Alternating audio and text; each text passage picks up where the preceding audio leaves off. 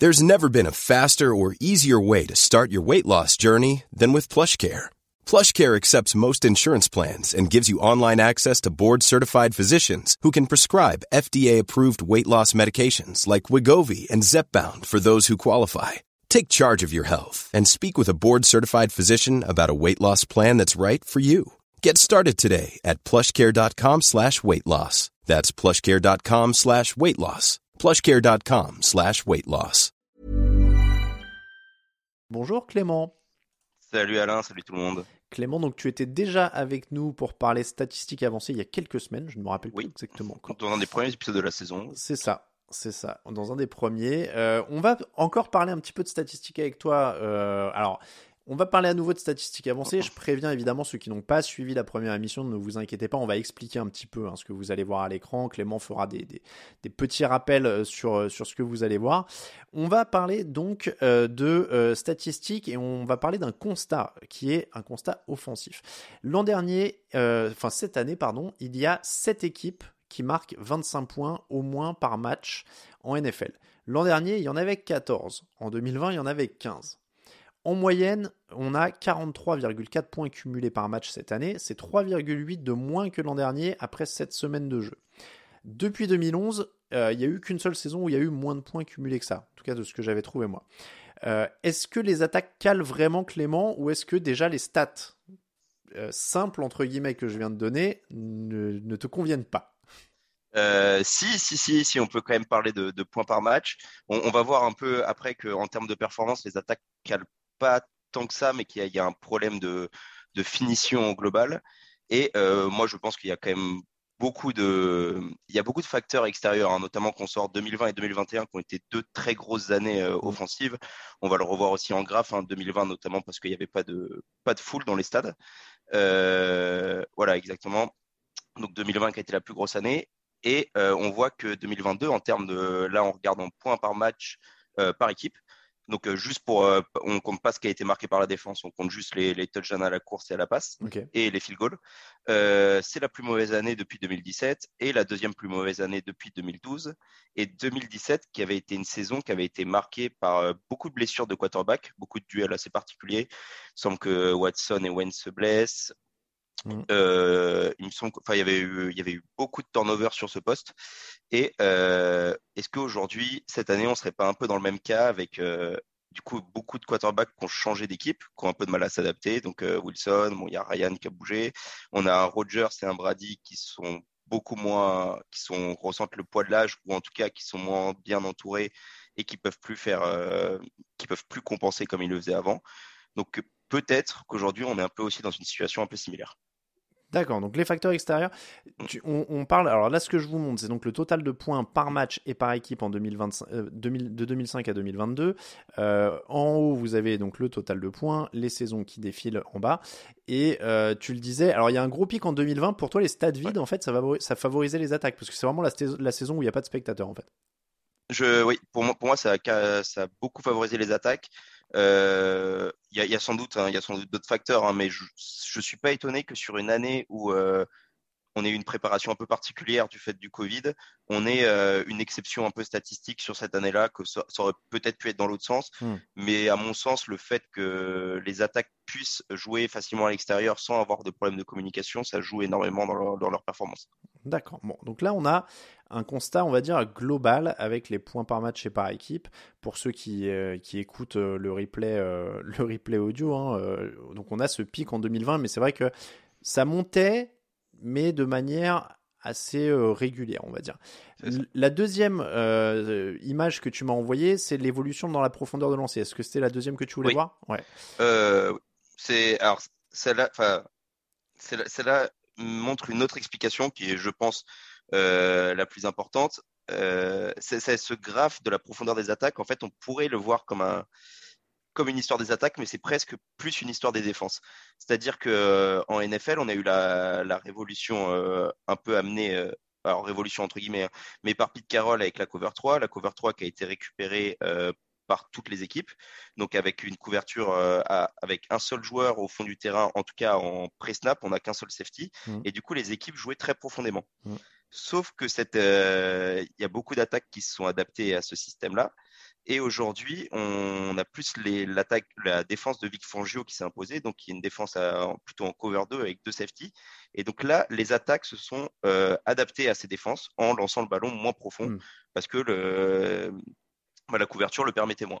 Après, c'est seulement une semi-explication parce que, comme on peut le voir, en 2020, les ballons étaient lancés très peu profonds et on l'a vu, c'était l'année la plus euh, la plus favorable en termes de points aux attaques euh, des dix dernières années. Mais c'est une très bonne. Euh, alors, tu vois, moi, sans avoir ces stats-là, j'avais en effet trouvé des, des, stats qui expliquaient, comme tu le dis, que les couvertures changeaient et qu'on avait de plus en plus mm. de couvertures en profondeur, de plus en plus de couvertures de zone, de plus en plus de safety en profondeur.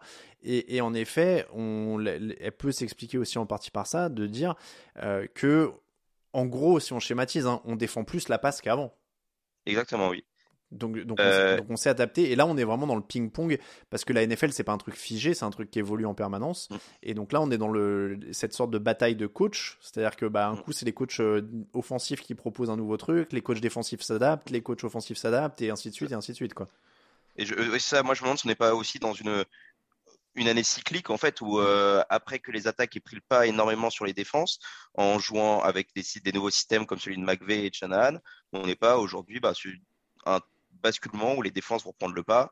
Bon, on sait qu'aujourd'hui, la, NFL favorise quand même plutôt les attaques, donc euh, ça ne va pas durer forcément très longtemps.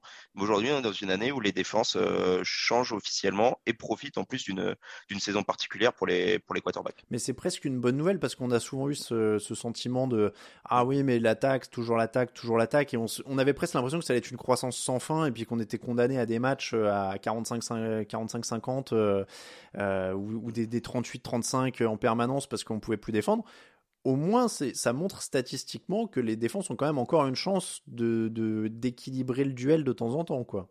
C'est ça oui. Mm. Après je pense qu'on continuera à croître hein, globalement, peut-être pas à atteindre des standards de 2020, mais euh, enfin on va dire qu'une inversion de la tendance m'étonnerait. De toute façon d'un point de vue mm. marketing, la NFL euh, c'est pas le plan qu'elle aimerait, suivre. Alors quel slide tu veux ensuite? Tu as l'évolution des yards par jeu, l'évolution des EPA par jeu. Euh, c'est pour moi c'est à peu près la même en fait. Enfin, à quelques, c'est à peu près la même tendance. Hein. Euh, c'était plutôt pour montrer qu'en fait en 2022, finalement les attaques, euh, donc là on est sur les, yards par jeu. Mm. J'ai juste pris les trois, les trois premiers downs.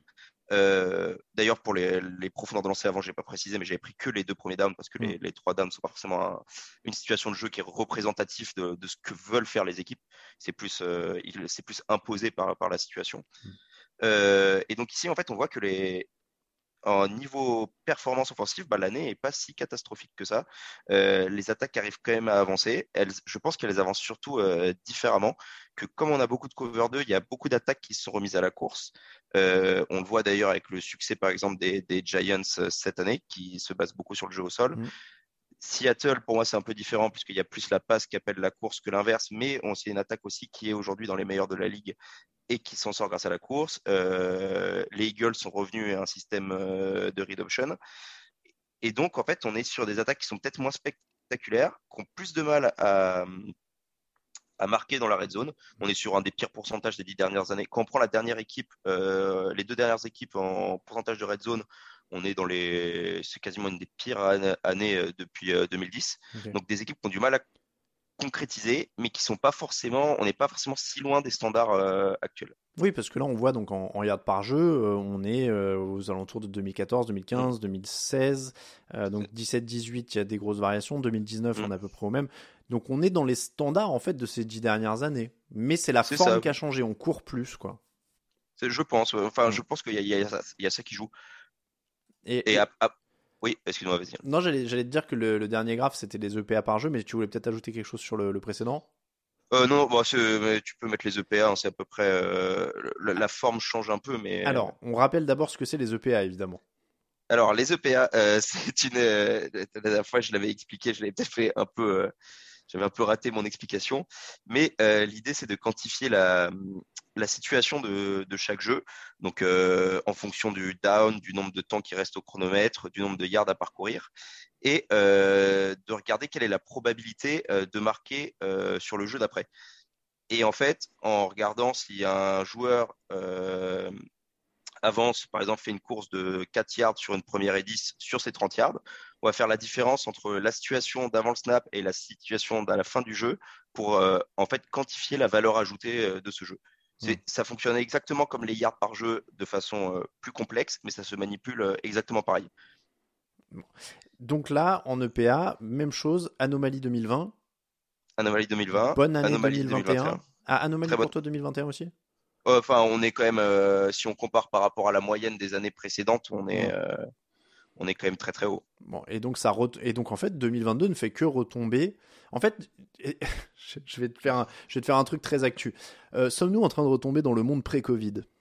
Bah, bah, c'est un peu ça. Est-ce qu'on ne s'est pas habitué à avoir du luxe au niveau des attaques et finalement on revient à un standard plutôt habituel? Mm. Et je pense ah. qu'en plus, cette impression de régression est renforcée par le fait qu'on ait, euh, bah, qu'on ait eu des duels de quarterback quand même plutôt incroyables et qu'on ait certains quarterbacks qui sortent un peu de, comment dire, de, des highlights quoi. Enfin, on a on a des gros quarterbacks qu'on a vu performer qui aujourd'hui euh, retombent un peu sur terre ou enfin se rapprochent de la retraite. Tu, tu veux dire que Aaron Rodgers par exemple lui n'est pas revenu dans le monde pré-Covid? Non, pas forcément. Il a eu une histoire tumultueuse avec le Covid, hein, donc euh, j'essaie de lier. Je sais pas si tu as des stats. non, lui, ça a peut-être rien changé du coup, mais. Bon, donc, ça, ça, ça, montre quand même, toi, quelle conclusion t'en tires. Encore une fois, si je te, si je te pose la question vraiment, est-ce que les attaques sont en galère en NFL cette année? Avec toutes les stats qu'on a vues, quelle conclusion t'en tirerais en quelques mots?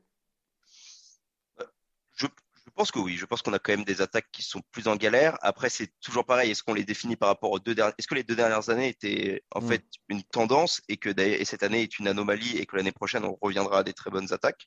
Donc ça, ça on le sait pas. Je pense que on a une baisse du niveau de jeu, qu'on a des lignes défensives, des lignes offensives qui ont beaucoup de mal euh, par rapport aux lignes euh, défensives actuelles, euh, notamment parce qu'on a des coachs qui ont du mal à négocier cette transition avec la cover 2.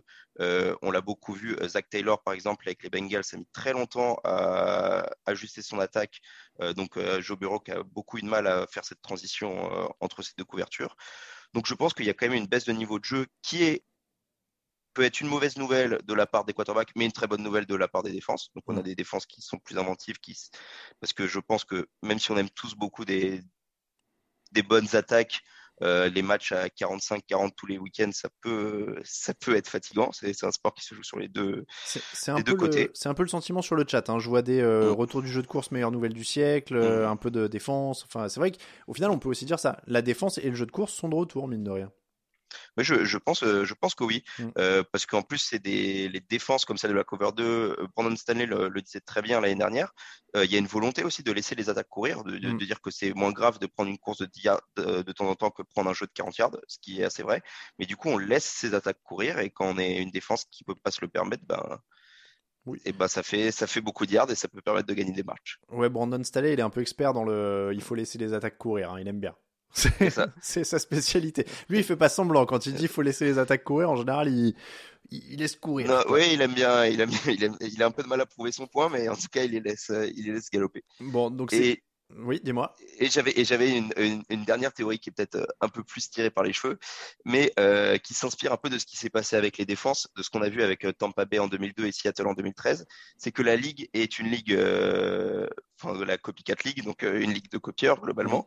Et en 2002 et 2013, on a vu beaucoup de défenses reproduire le schéma qu'avaient Tampa Bay et Seattle en pensant que le seul, la seule réussite était basée sur le schéma et pas forcément sur le talent de l'effectif. Mm. Et je me demande si aujourd'hui, on n'a pas beaucoup de coachs qui se prennent pour euh, des Shanahan, des McVeigh, euh, avec des effectifs, euh, des effectifs qui sont pas forcément les bons, avec juste une reproduction parfois peu intelligente de système de jeu mm. et qui du coup patine beaucoup plus parce que en fait, la Tampa 2, elle a créé des défenses absolument catastrophiques par la suite par, à cause d'une mauvaise imitation.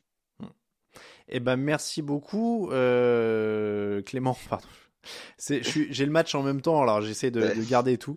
Euh, merci beaucoup. Je vais venir au match, ne vous inquiétez pas, je vais vous en parler un petit peu. Euh, J'étais perturbé par ce que je voyais. Merci beaucoup Clément. Euh, C'était encore une fois passionnant. Et écoute, si t'es partant, on se fera des petites analyses un peu comme ça, statistiques sur les tendances dans la ligue euh, à l'occasion. Je pense que je pense que ça fait toujours plaisir à tout le monde et euh, qu'on rentre un petit peu plus dans le dans le fond comme ça du jeu. Mais c'est vrai que c'est intéressant, n'empêche de, de bah, comme tu disais, cette bataille de coaching. Est-ce que les coachs offensifs se copient et font moins bien? Est-ce que les coachs défensifs s'adaptent bien? Il y a un vrai ping-pong et là, quand on t'entend parler, on voit quand même toutes les nuances et, toute la complexité de ce sport, tu vois, de dire, euh, bah voilà, là les stats elles sont représentatives, pas représentatives, là il y a une adaptation, là et, tout en ayant quand même, c'est ça qui est bien, c'est que tes stats elles laissent quand même une, une part. Euh, pas à l'interprétation, mais à, bah si, un petit peu à l'interprétation quand même de ce qu'on dit. Est-ce que ce sont tel ou tel coach qui se sont adaptés, etc. Donc c'est pas des stats qui sont totalement froides et euh, il y a quand même un, côté sportif intéressant, intéressant là-dedans, quoi. Ah, merci Alain, bah, avec plaisir de repasser pour euh, creuser encore plus un peu ça. Et eh ben merci encore à toi en tout cas Clément. Je te dis à très bientôt, tu, dois être content. Il y, a, euh, il y a un certain Russell Wilson qui est une vieille connaissance à toi qui a marqué mm. un touchdown de la victoire euh, il, y a, il, y a, quelques secondes. Ah mais c'est voilà, il est pas, il est pas cramé, je l'ai bah, toujours dit. Écoute voilà, il a réussi un drive de la victoire, il a remonté quand même en, deux minutes. Merci beaucoup Clément, à très bientôt. Salut et bonne Alain, salut tout le monde. Ciao. When you make decisions for your company, you look for the no-brainers. If you have a lot of mailing to do, stamps.com is the ultimate no-brainer. Use the stamps.com mobile app to mail everything you need to keep your business running with up to 89% off USPS and UPS. Make the same no-brainer decision as over 1 million other businesses with stamps.com. Use code PROGRAM for a special offer. That's stamps.com, code PROGRAM.